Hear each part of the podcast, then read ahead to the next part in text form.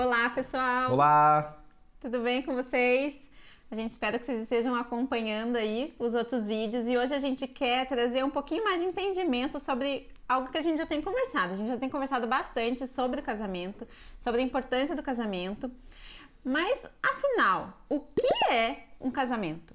O que é um casamento baseado na palavra de Deus, né? Que é a, a base Nosso dos nossos vídeos, o que a gente quer conversar com vocês. Então, como Deus vê o casamento? O que é o casamento para Deus?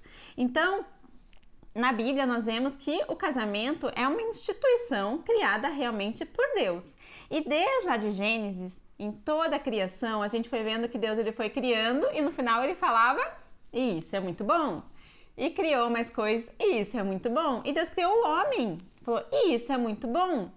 E aí, o, a única, o único momento que Deus percebeu que algo não estava bom foi quando ele criou o homem e ele percebeu que o homem estava sozinho. E aí ele decidiu criar a mulher. Graças a Deus por isso. Porque não é bom que o homem fique só. E isso está lá em Gênesis capítulo 2, versículo 24. Deus fala: Por essa razão o homem deixará pai e mãe e se unirá à sua mulher, e eles se tornarão uma só carne. Quando a gente olha é, esse uma só carne, isso é uma aliança. É, o entendimento que nós temos que ter em relação ao casamento, um casamento, ele é feito de três atos. Então, o primeiro ato é o ato legal, não, não necessariamente nessa ordem, tá? Eu estou dizendo os três, os três atos em relação a isso. Então, o ato legal, quando você vai no cartório, vai ao juiz de paz e realmente oficializa legalmente o casamento, a união do homem e da mulher, né? Pega o sobrenome e assim por diante. Esse é o ato legal. O segundo ato é o ato social, em que perante a sociedade, perante os amigos, perante a, a, as pessoas, as, a, a família, você é um ato público, é um ato que você oficializa é, a união do homem com a mulher perante a sociedade. Então é, é, a cerimônia, é o casamento, é a festa. Então esse é o ato social. E o terceiro é o ato espiritual.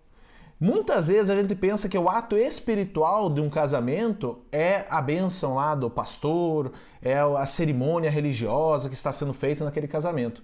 Mas não. O ato é, espiritual do casamento é esse texto que a Lulu falou, né? Sairá o homem e a mulher e se unirão, né? E se tornarão uma só carne. Então, da onde que vem é, esse ato é, espiritual? através do ato sexual. A partir do momento que mulher e homem têm o ato sexual dentro do casamento, eles se tornam uma só carne. Há uma ligação, há uma aliança que foi feita ali, uma aliança espiritual, e isso é base do casamento. É, na verdade, não só dentro do casamento, né? O ato sexual em si Sim. é o casamento, né? Perante Deus.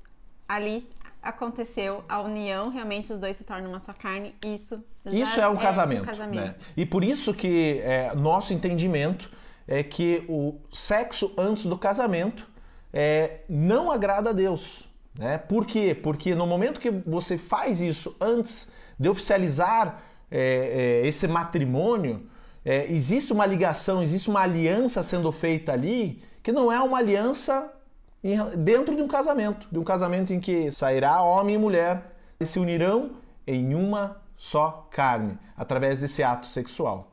É uma proteção, né? É uma proteção divina realmente, é esse cuidado de Deus, né? E a gente vê que hoje em dia, infelizmente, o diabo ele tem realmente distorcido essa visão. Então, em primeiro lugar, né, comentei que tudo que Deus criou é bom. Então, inclusive o casamento ele é bom porque foi Deus que fez. Nada do que Deus fez é ruim.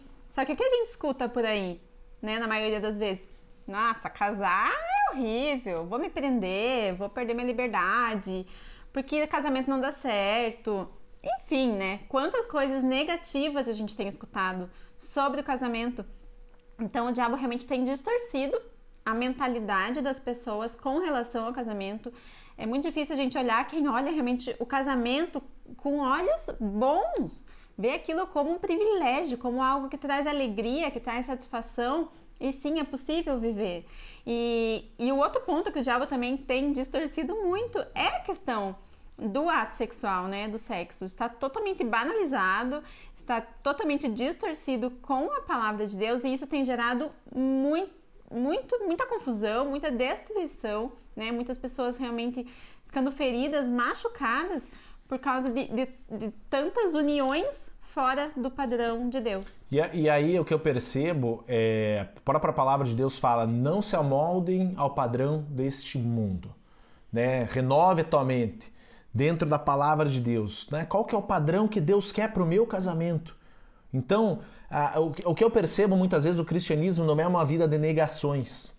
Né? E muitas vezes a gente acha, não, agora então virou crente, virou cristão, ah, não pode, não pode, não pode, não pode, não pode. Pelo contrário, foi é, Cristo nos, nos, nos, nos, tornou livres, nos tornou é, totalmente livres para dizer não.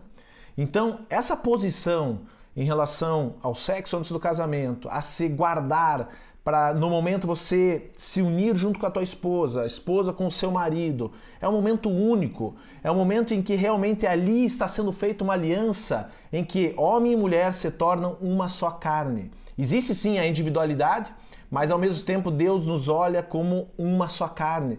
Existe uma unidade, existe uma, uma um, um, complemento. A Bíblia fala, e nós vamos ver em outros, outros vídeos, né, que naquele momento que nós nos tornamos uma só carne, é, é, o marido se torna o cabeça da esposa.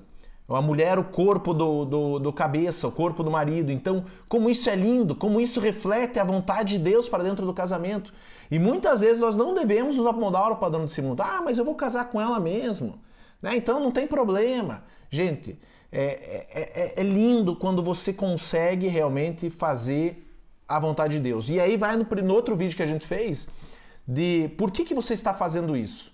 Porque ele te amou primeiro, porque você tem temor a ele. Então não é um ato teu. Não é, ah, eu vou me guardar por causa da minha esposa. Não, eu, a gente não vai por causa do. do, do não, é uma obediência é a ele, a Deus. Né? Então é, é, essa linha que nós procuramos fazer quando a gente fala da palavra casamento. É, e o casamento também, ele é uma aliança. E essa aliança, ela não é só firmada entre duas pessoas. Né? Eu fiz uma aliança com o Tiago e só. Não, a partir do momento que a gente casa, essa aliança que nós temos, ela também é feita com Deus. E a Bíblia fala é, em Jeremias: farei com eles uma aliança permanente. Então, as alianças feitas com Deus não são alianças que se destroem por qualquer coisa, não são alianças fáceis de, de acabar. Não, elas são e hoje, permanentes. Como, é, e hoje os casamentos parece que são vulneráveis. Ah, não tô feliz, vou, dis, vou dissolver. É motivo ah, pra... fiquei um ano com um e aí dissolve. E eu, eu gosto, quando a gente fala da, dessa aliança, dessa junção, de comparar. É, se nós pegarmos hoje dois papéis, é, frente um para o outro, e passar cola de um lado e cola do outro e grudar esses dois papéis. E esses papéis ficarem grudados, e aí de repente eu, ah, eu quero separar esses dois papéis.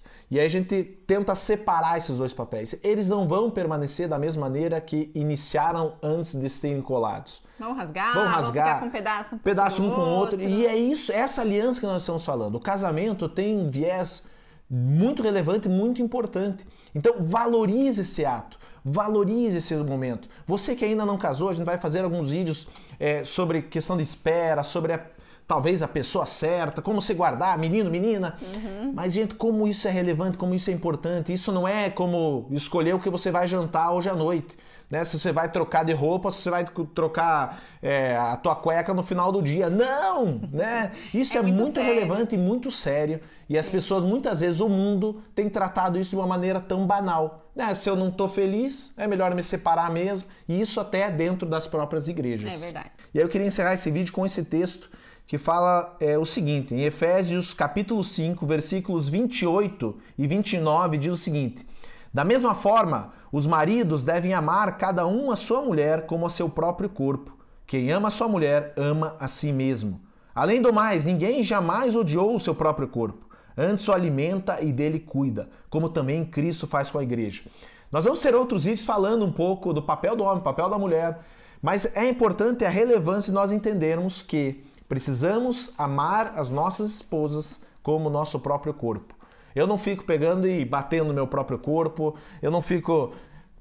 Se a gente ama o nosso próprio corpo, se a gente ama, né? A gente tem que amar nosso. Esse é o padrão estabelecido por Deus. Existe um papel, existe um padrão estabelecido por Deus. E dentro do casamento, o entendimento que nós tivemos, que o casamento é uma aliança. E uma aliança que é, é uma junção de dois propósitos. Deus, quando me fez, ele me conhecia desde o ventre da minha mãe.